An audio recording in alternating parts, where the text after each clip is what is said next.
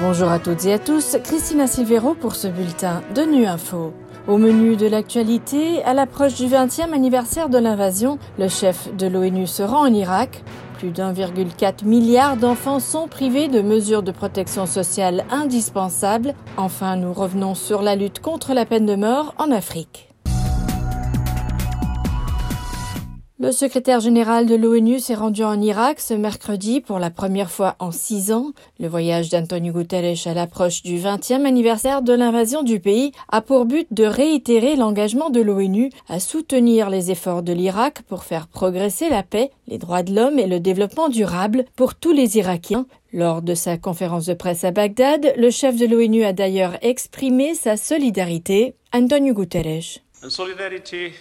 Une solidarité avec le peuple et les institutions démocratiques de l'Irak et une solidarité qui signifie que les Nations Unies sont totalement engagées à soutenir la consolidation des institutions dans ce pays et à exprimer ma confiance dans le fait que les Irakiens seront capables de surmonter les difficultés et les défis auxquels ils sont encore confrontés à travers un dialogue ouvert et inclusif. D'autre part, j'ai une énorme admiration pour le peuple irakien.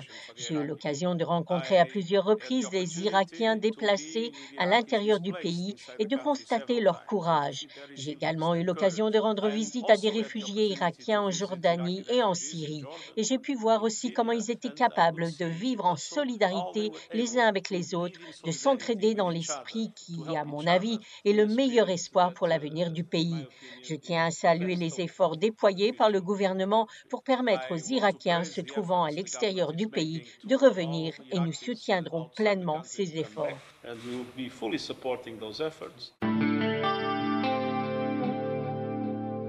Le nombre d'enfants de moins de 15 ans privés d'accès à la protection sociale a constamment augmenté entre 2016 et 2020 dans le monde entier, les rendant vulnérables à la pauvreté, aux famines et aux discriminations, c'est ce qu'indique un nouveau rapport publié ce mercredi par l'Organisation internationale du travail et l'UNICEF. Philippe Coste nous en dit plus. Le rapport souligne avec inquiétude qu'entre 2016 et 2020, 50 millions d'enfants ont été privés de mesures de protection sociale pourtant indispensables, ce qui porte à près d'un milliard et demi le nombre total des moins de 15 ans concernés par cette situation dans le monde. Les prestations spécifiques à l'enfance et aux familles ont ainsi baissé ou stagné dans toutes les régions du monde, ce qui fait qu'aucun pays n'est en bonne voie pour réaliser cet objectif de développement durable avant 2030. Le taux de couverture est par exemple passé de 51 à 42 en Amérique latine et Caraïbes et ne dépasse pas 14% en Afrique subsaharienne. Le rapport rappelle que les enfants courent deux fois plus de risques que les adultes de vivre dans l'extrême pauvreté, une situation qui affecte déjà 356 millions de jeunes de moins de 15 ans et qu'un milliard d'enfants, 15% de plus depuis la pandémie, souffrent de pauvreté multidimensionnelle, sans logement, nutrition, assainissement ou accès suffisant à l'eau. L'OIT et l'UNICEF demandent aux décideurs de prendre des mesures significatives, d'investir dans les prestations sociales à l'enfance, la santé et les gardes d'enfants abordables et de renforcer l'emploi et les aides sociales des adultes chargés de famille.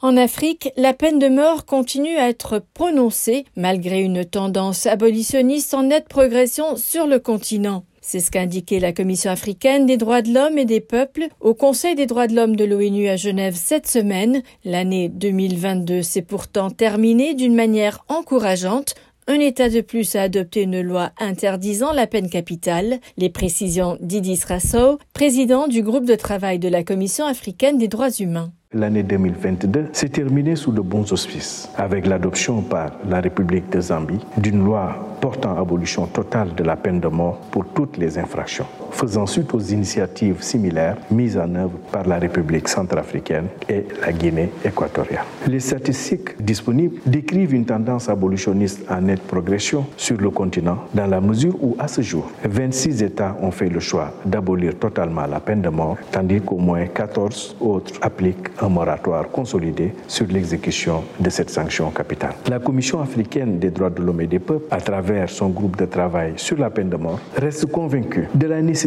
d'accentuer ses efforts propres et de développer des actions de partenariat avec d'autres institutions nationales et internationales en vue d'avancer résolument vers l'atteinte de l'objectif ultime qui demeure l'abolition universelle de la peine de mort sur le continent.